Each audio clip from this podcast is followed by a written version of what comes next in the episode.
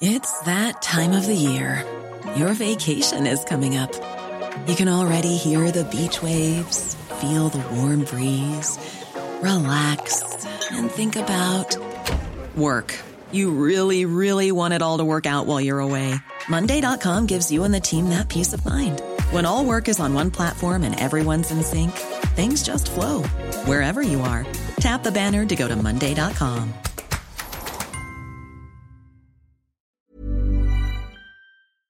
Did you know you're more likely to stick to a fitness routine if it's something you enjoy? Peloton instructors design their classes to be something you'll want to do instead of something you have to do. And it works. 73% of Peloton members work out more than they did before joining, and 92% stay active after a year. Peloton instructors are fitness pros and experts at guiding you through every workout, whatever your fitness level. That's because they don't just teach, they motivate. Peloton has thousands of classes from cycling and yoga to running and strength training, making it the perfect opportunity to experiment with new types of movement. Whether you have five minutes or an hour, you'll find a Peloton class that fits into your day. Plus, you'll never have to deal with the sold out classes or awkward locker rooms. Workouts you'll crave, only on Peloton. Now, the Peloton Bike Plus is its best price yet at $500 less. Find more game changing prices on the original Peloton bike and Peloton tread. Visit onepeloton.com to learn more. Peloton isn't just about bikes and treadmills. It's a team of expert instructors ready to motivate you 24 7 with thousands of classes ranging from strength training and yoga to running and boxing. Peloton is the perfect space to experiment with new types of movements at a level and pace that feel good for you. Early riser, fan of the evening burn, whether you have five minutes or an hour, there's a Peloton class that fits into your schedule. Plus, you'll never have to deal with the sold out classes or awkward locker rooms. Did I mention that music is iconic? Want to blast 90s hip hop? Need to ugly cry along to some power ballads after a bad day? Looking for a Pride Month playlist to get your blood pumping? Whatever you're into, Peloton has a class that will get you moving. Workouts you'll crave, only on Peloton. Now the Peloton Bike Plus is its best price yet at $500 less. Find more game-changing prices on the original Peloton Bike and Peloton Tread. Visit onepeloton.com to learn more. Hablemos del sistema socialista de Janos Kornai. Si uno quiere aprender cómo funcionan las economías capitalistas, puede leer La acción humana de Ludwig von Mises o El hombre, la economía y el Estado de Murray Rothbard. Pero ¿qué debería leer aquella persona que desee conocer cómo funcionan o cómo funcionaban no las economías capitalistas a través de su sistema de precios de mercado, sino las economías socialistas con sus sistemas de planificación centralizada? Pues lo que debería leer es el siguiente libro, el sistema socialista, la política económica del comunismo, del economista húngaro Janos Kornai. Janos Kornai, quien por cierto falleció hace dos meses a la edad de 93 años, es probablemente el economista que mejor haya entendido desde dentro el funcionamiento de las economías socialistas. Es verdad que Ludwig von Mises, entre los austríacos, tiene mucha fama por haber desarrollado el teorema de la imposibilidad del cálculo económico dentro del socialismo. Sin embargo, ese es un teorema general, un teorema abstracto, un teorema que no desciende a la realidad material de cómo funcionaban las economías socialistas desde dentro y a los problemas que esas economías socialistas en funcionamiento se encontraban internamente. No es que el teorema de la imposibilidad del socialismo sea incorrecto, todo lo contrario, pero es un teorema demasiado general que no nos permite comprender las dificultades prácticas que en el día a día se encontraban los planificadores socialistas cuando intentaban coordinar de manera centralizada absolutamente todos los recursos de la economía. Y si queremos entender estas dificultades prácticas a las que se enfrentaban las economías socialistas, los planificadores centrales, cuando trataban de planificar, el mejor libro que podemos leer a este respecto es, como digo, el libro de Janos Kornai. Este libro, de más de 600 páginas, se divide en dos grandes bloques. El primer bloque, que es a mi juicio el más interesante y el que tiene más jugo, es la anatomía del Estado socialista, cómo funcionaba económicamente un Estado socialista. La segunda parte analiza las reformas que deben implementarse en un Estado socialista para hacer la transición hacia el capitalismo. Pero centrándonos en la primera parte, que ocupa alrededor de 400 páginas, lo que Janos Kornay estudia en este bloque es, en primer lugar, cómo se organizaba el Estado socialista, cómo se organizaba el régimen de propiedad dentro del Estado socialista y cómo esa estructura del régimen de propiedad dentro del Estado socialista era a la vez una estructura de poder, precisamente porque toda la propiedad de los medios de producción caía bajo las manos del Estado socialista, con algunas excepciones, que Cornay también analiza de manera muy interesante en su libro, por ejemplo la propiedad cooperativa que subsistió en algunos estados socialistas, o incluso la propiedad privada que se toleró en algunos negocios, en algunos sectores menores dentro de algunas economías socialistas, pero como en general la propiedad de los grandes medios de producción caía bajo el control del Estado, entonces todo el poder político y económico dentro de esa sociedad caía bajo las manos del Estado, que no era más que la agregación de la burocracia estatal, más sobre todo el Partido Comunista respectivo que había parasitado, controlado, instrumentalizado ese Estado. Y como todo el poder, no solo político, sino también económico, dentro de una sociedad socialista recae en las manos del Estado, únicamente el Estado, dentro del socialismo, puede tomar decisiones económicas. En el capitalismo, las decisiones económicas se toman de manera descentralizada, cada uno dentro de su propiedad, y luego llegando a acuerdos voluntarios, contractuales, con otras personas que también han planificado dentro de su propiedad. En el Estado socialista esto no puede suceder, porque la única unidad que puede tomar decisiones en última instancia es el Estado socialista,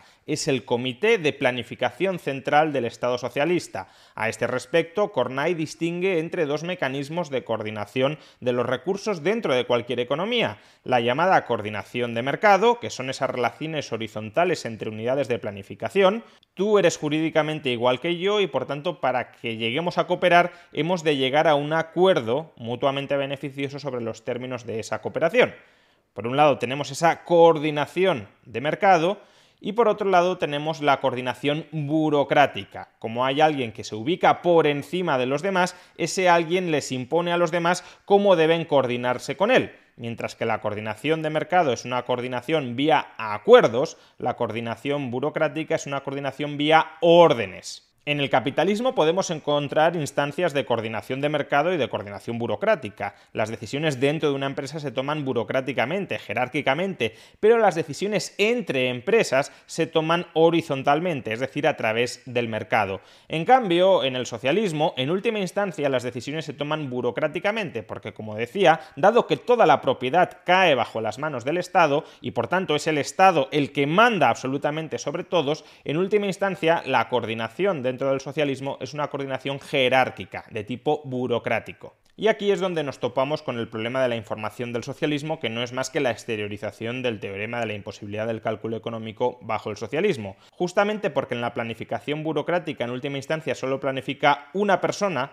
o un grupo reducido de personas, el resto de la sociedad que se somete a esa planificación central no desvela la información que posee, que va descubriendo o que tiene incentivos a crear de nuevo a esos planificadores centrales. Y los planificadores centrales tienen muy complicado incorporar toda esa información dispersa, privativa, contextual, no articulable que existe en sociedad. Y si no la articulan en sus planes centralizados, esos planes centralizados serán planes centralizados incompletos o incorrectos. En el capitalismo, como las relaciones son horizontales, cada individuo tiene incentivos a revelar la información que posee y a crear nueva de esa información.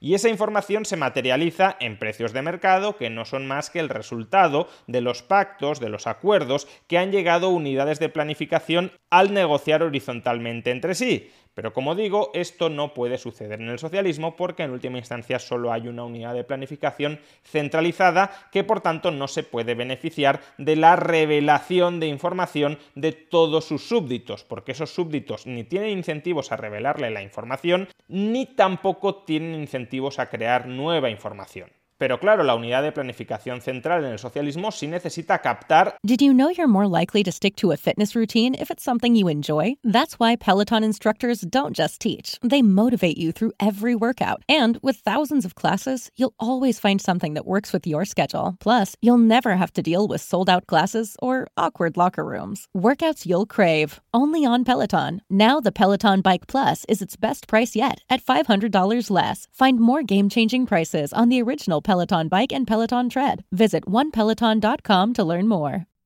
Be honest. Are you completely obsessed with your shoes? Have you been known to talk about your shoes to friends, family, and people in line at the grocery store? If not, then you probably don't have Rothy's. Because when you have shoes that are comfortable, washable, and come in tons of styles and colorways, obsession is basically mandatory. Just ask the millions of women who wear Rothy's every single day. You may have heard of the point and the flat from Rothy's, but they also make insanely comfortable sneakers, loafers, ankle boots, and more. Plus, every single Rothy's product is made with sustainable materials like plastic water bottles and marine plastic. So not only are they comfortable, washable, wear everywhere shoes that look great on your feet, they're great for the planet too. Step up your shoes and accessories this spring and get ready to be asked, are those Rothy's? And for a limited time, you can get $20 off your first purchase when you go to rothys.com slash comfort. That's $20 off at rothys.com slash comfort.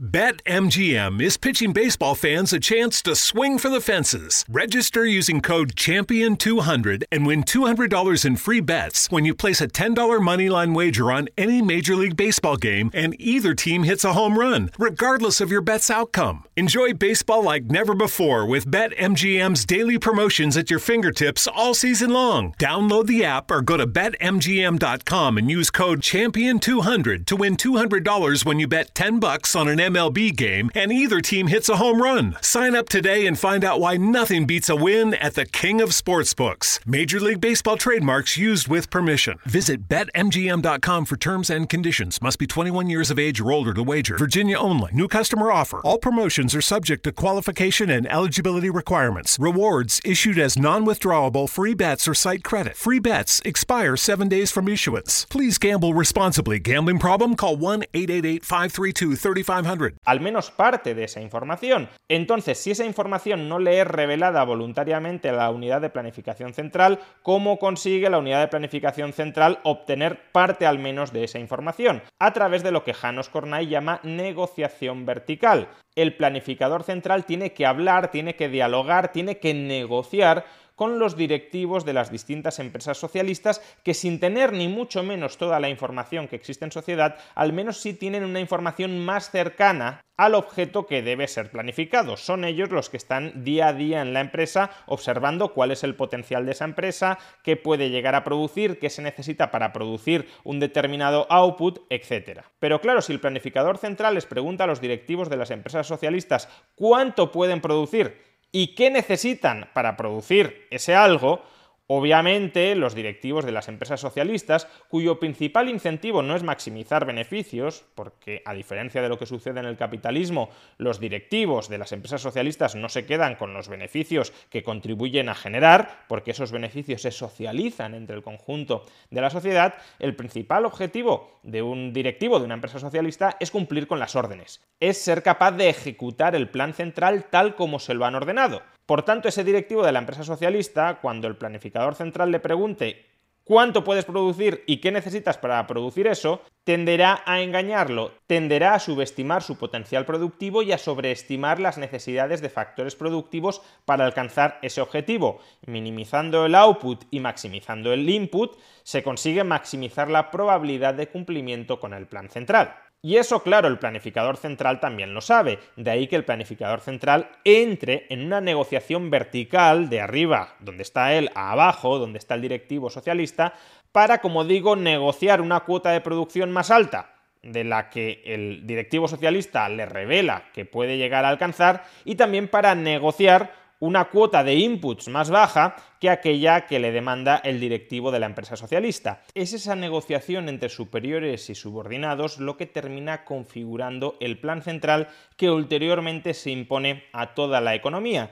Sin embargo, no pensemos que ese plan central, una vez ha sido impuesto, ya se aplica rígidamente sobre todas las empresas públicas de la economía. Todas ellas reproducen exactamente las órdenes como se han concebido en ese plan central y acatándolas estrictamente a lo largo del año terminan llegando a un determinado resultado. No, precisamente porque el plan central está repleto de errores, ese plan central se tiene que ir ajustando sobre la marcha. Según se va desplegando, según van apareciendo los fallos de coordinación dentro de ese plan central, hay que ir enmendándolo y los directivos de las empresas públicas son conscientes de ello, son conscientes de que a lo largo del ejercicio y a lo largo de los años tendrán nuevas oportunidades para renegociar verticalmente con el planificador central, aun cuando no estén cumpliendo del todo con los objetivos que ese planificador central les ha impuesto. Podrán renegociar a la baja los objetivos de producción, oye, que en un principio exageramos la capacidad productiva de mi empresa, renegociémosla ahora a la baja para ajustar a la realidad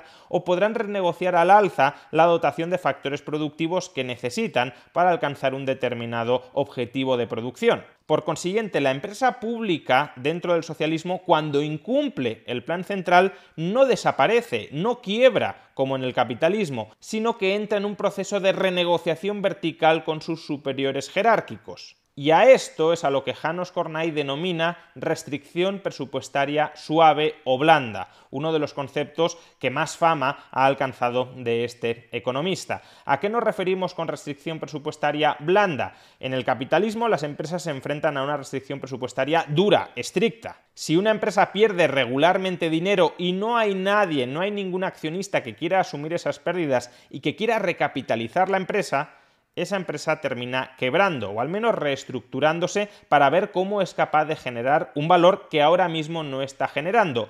Y la empresa y los directivos de la empresa privada son conscientes de ello. Si sigo acumulando pérdidas y no hay ningún inversor que confíe en mi plan de negocio, en mi futuro, la empresa desaparecerá. No me podré perpetuar en el tiempo. No podré seguir gastando aquello que no estoy ingresando. Eso es una restricción presupuestaria estricta. Gasto a largo plazo tanto como ingreso a largo plazo. En cambio, en el socialismo, las empresas públicas son conscientes de que se enfrentan a una restricción presupuestaria suave. ¿Que no cumplo exactamente con el plan central? No pasa nada. El planificador central terminará relajándome o bien la cuota de producción que debo alcanzar o bien me terminará otorgando más recursos para que pueda alcanzar esa cuota de producción. Por tanto, como la empresa pública no desaparece, no se reestructura, por mucho que no alcancemos los objetivos productivos, por mucho que no seamos eficientes, por mucho que no nos enfrentemos a una competencia que en el socialismo no puede emerger porque los términos de la competencia también están planificados desde arriba, pues esas empresas saben que van a seguir existiendo y que van a poder seguir gastando aunque no generen suficiente valor como para acreditar, como para avalar, como para convalidar ese gasto. Simplemente los directivos de las empresas socialistas saben que tienen que renegociar con el planificador central para que ese planificador central les otorgue por muy diversas vías el capital que necesitan para seguir funcionando, ya sea a través de créditos blandos no reembolsables,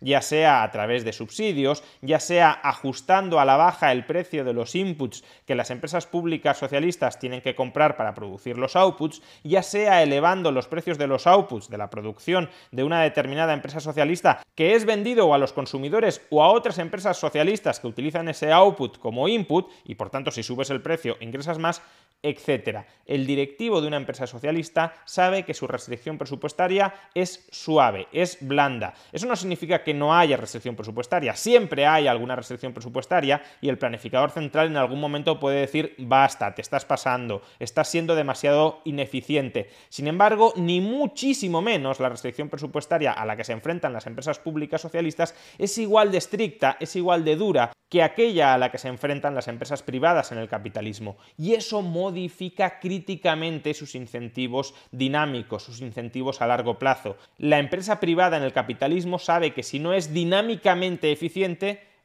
BetMGM is pitching baseball fans a chance to swing for the fences. Register using code CHAMPION200 and win $200 in free bets when you place a $10 moneyline wager on any Major League Baseball game and either team hits a home run, regardless of your bet's outcome. Enjoy baseball like never before with BetMGM's daily promotions at your fingertips all season long. Download the app or go to BetMGM.com and use code CHAMPION200 to win $200 when you bet 10 bucks bucks on an MLB game and either team hits a home run. Sign up today and find out why nothing beats a win at the King of Sportsbooks. Major League Baseball trademarks used with permission. Visit betmgm.com for terms and conditions. Must be 21 years of age or older to wager. Virginia only. New customer offer. All promotions are subject to qualification and eligibility requirements. Rewards issued as non-withdrawable free bets or site credit. Free bets expire 7 days from issuance. Please gamble responsibly. Gambling problem? Call 1-888-532 3500.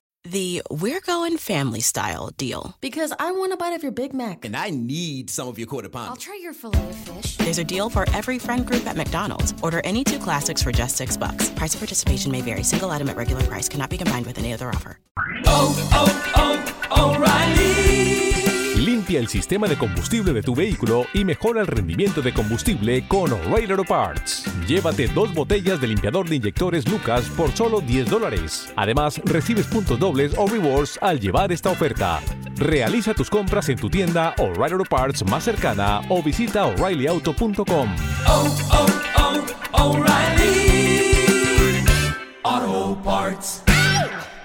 a terminar desapareciendo. La empresa pública en el socialismo sabe que si es dinámicamente ineficiente no va a pasar probablemente nada porque primero el planificador central no tiene medios para saber si está siendo o no está siendo ineficiente y segundo porque el Estado socialista tenderá a socializar las pérdidas de esa empresa pública con las del resto de la economía. Pero claro, si se generaliza la restricción presupuestaria suave, la economía no tiende hacia la eficiencia, sino que consolida la ineficiencia.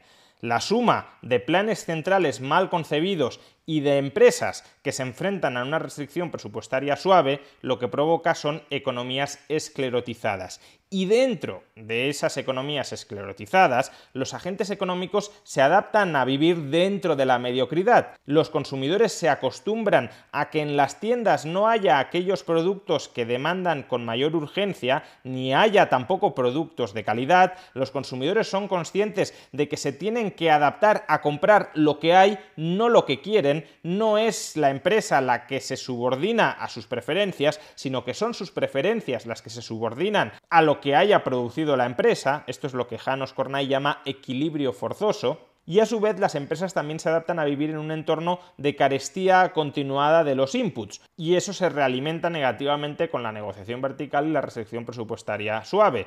Por un lado, las empresas se acostumbran a renegociar continuamente con sus superiores pidiéndoles la mayor cantidad posible de inputs, porque saben que cuando los puedan necesitar quizá no estén disponibles, de ahí que cuantos más te asignen en el plan central mejor, y a su vez las empresas también saben que precisamente porque lo habitual es que falte de todo, tendrán un chivo expiatorio al que culpar de no haber alcanzado el objetivo que se les había impuesto en el plan central, lo cual facilitará esa restricción presupuestaria suave por parte de sus superiores. Los superiores serán más comprensivos con los directivos de las empresas públicas por no haber alcanzado los objetivos que les habían marcado, porque como en parte no han alcanzado esos objetivos por problemas de planificación de los propios superiores jerárquicos, entonces les darán mayor margen para que puedan continuar, aun cuando, como digo, estén siendo muy ineficientes. Dentro, por tanto, de esas economías socialistas que funcionan tan mal, familias y empresas se acostumbran a comprar no cuando necesitan la mercancía que están demandando, sino cuando esa mercancía está disponible,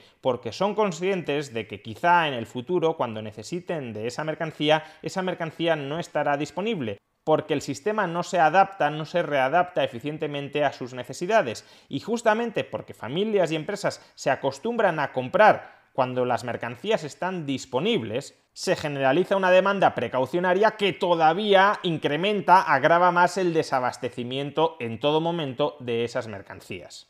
Y justamente por esto, justamente porque en el socialismo se mezclan los planes productivos ineficientes desde el lado de la oferta y las compras exuberantes, exageradas, excesivas, precaucionarias desde el lado de la demanda, justamente por esta oferta ineficiente y esta demanda excesiva, es por lo que Janos Kornay denomina al socialismo economía del desabastecimiento. Falta permanentemente de todo por los incentivos institucionales y por los problemas de coordinación institucionales que existen dentro de esa economía. Una economía donde no rige la soberanía del consumidor, sino la tiranía del productor ineficiente. Como digo, si uno quiere adentrarse en los detalles, en las profundidades sobre el funcionamiento de las economías socialistas, lo mejor que puede hacer es leer este libro en inglés, El sistema socialista del economista húngaro Janos Kornay.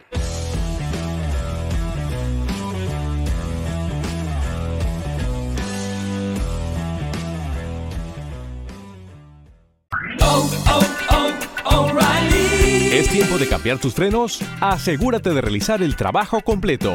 Desde hoy y hasta el 24 de mayo en O'Reilly Auto Parts, ahorra 15% al comprar un set de balatas y dos discos de freno Brake Best Select o Import Direct. Realiza tus compras en tu tienda O'Reilly Auto Parts más cercana o en o'ReillyAuto.com.